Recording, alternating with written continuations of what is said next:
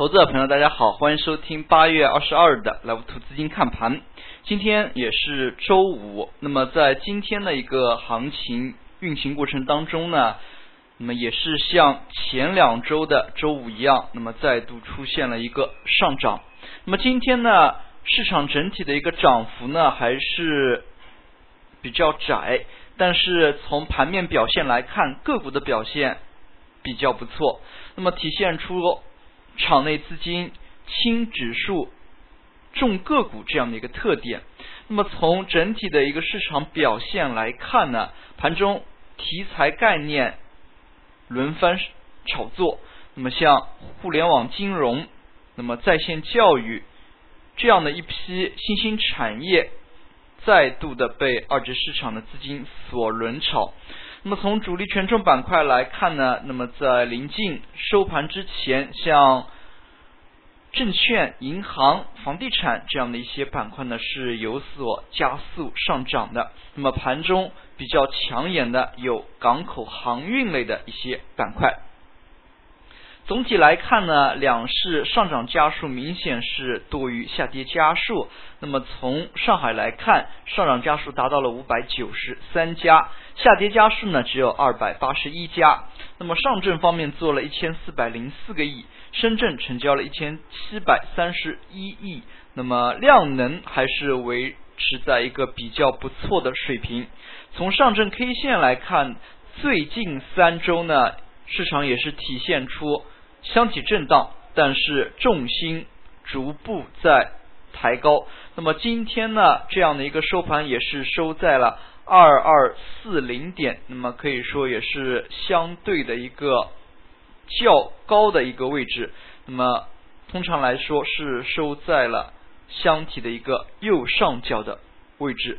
那么从图形当中也可以看出，市场在最近一段时间内呢走的还是非常的强劲。那么前期呢，权重板块全力的拉升。那么近期来看，那么行情有所变化，那么出现了轻指数、重题材炒作这样的一个特点。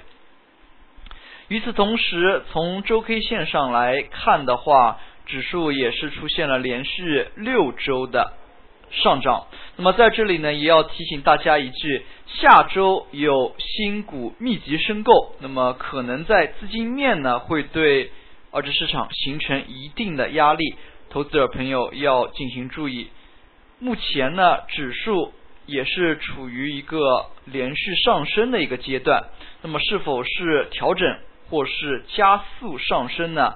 还是非常。值得我们注意的。那么从近期三周的一个走势情况来看，周 K 线当中的 BBD 资金都是显现出流出的。那么场内资金对于这样的一些方向性选择呢，那么大的一些资金呢，其实还是有分歧的。那么这一点上，投资者朋友要把握行情各个阶段的一些。特点，那么比如说最早起来的权重，那么权重是要拉升指数，指数拉升到一定程度的时候，那么就需要由题材概念来活跃盘面了。那么盘面再度活跃之后，那么是否又会回到拉升指数这样的一个节奏？那么也是非常值得我们。注意的，那么从目前来看呢，在最近几周，像题材概念的确是走得非常的活跃。那么在权重板块，刚才我们也可以看到，沪指连续横盘两到三周的一个时间内呢，创业板是连续走强。还是刚才那句话，权重滞涨，题材活跃。那么像新兴产业的这样的一个轮炒呢，也是非常好的活跃了盘面。那么从题材概念来看，像今天刚才我们也提到了，像互联网金融、移动支付、基因测序、那么医疗器械等等。前一段时间呢，像电力、医药、白酒，那么走势较为平稳，资金流入，那么也体现出资金对于大的一些权重品种的犹豫。从今天的一个市场行情来看呢。市场总体那么权重还是比较稳，新兴产业呢才会出现大胆轮炒这样的一个现象。那么与此同时，新股的一个炒作呢还在延续。今天呢又有一家新股首发，那么也是直接以最大的一个涨幅限制收盘。那么并且呢整日的一个换手还是低于百分之一。那么下周呢有新股上市，也有新股发行。那么对于新股有兴趣的投资者朋友，还是可以去申购一下。那么这一次呢是。几家新股一起进行申购，那么可能呢会出现一些分流的一个效应，那么可能有些个股的中签率呢会有所上升。那么我们再来看今天的一些热门板块，像港口航运。那么对于港口航运这个板块呢，其实应该拆分来细看，它是分为港口加航运。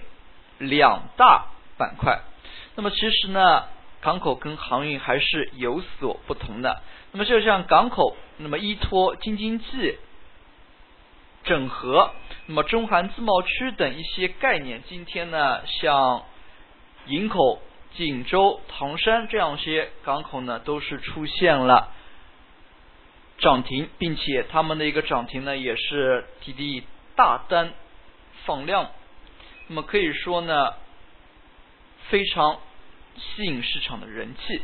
那么另外一方面，午后像航运类、中远航运、那么天津海运等一些个股呢，也是有所表现。这一方面呢，也是体现在 BDI 波罗的海。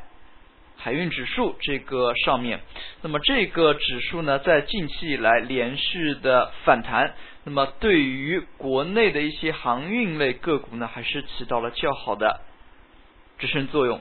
那么像最近一段时间内市场的炒作，除去纯粹的一些政策带来的题材性炒作之外呢，涨价概念非常吸引市场资金。那么像今天其实午后。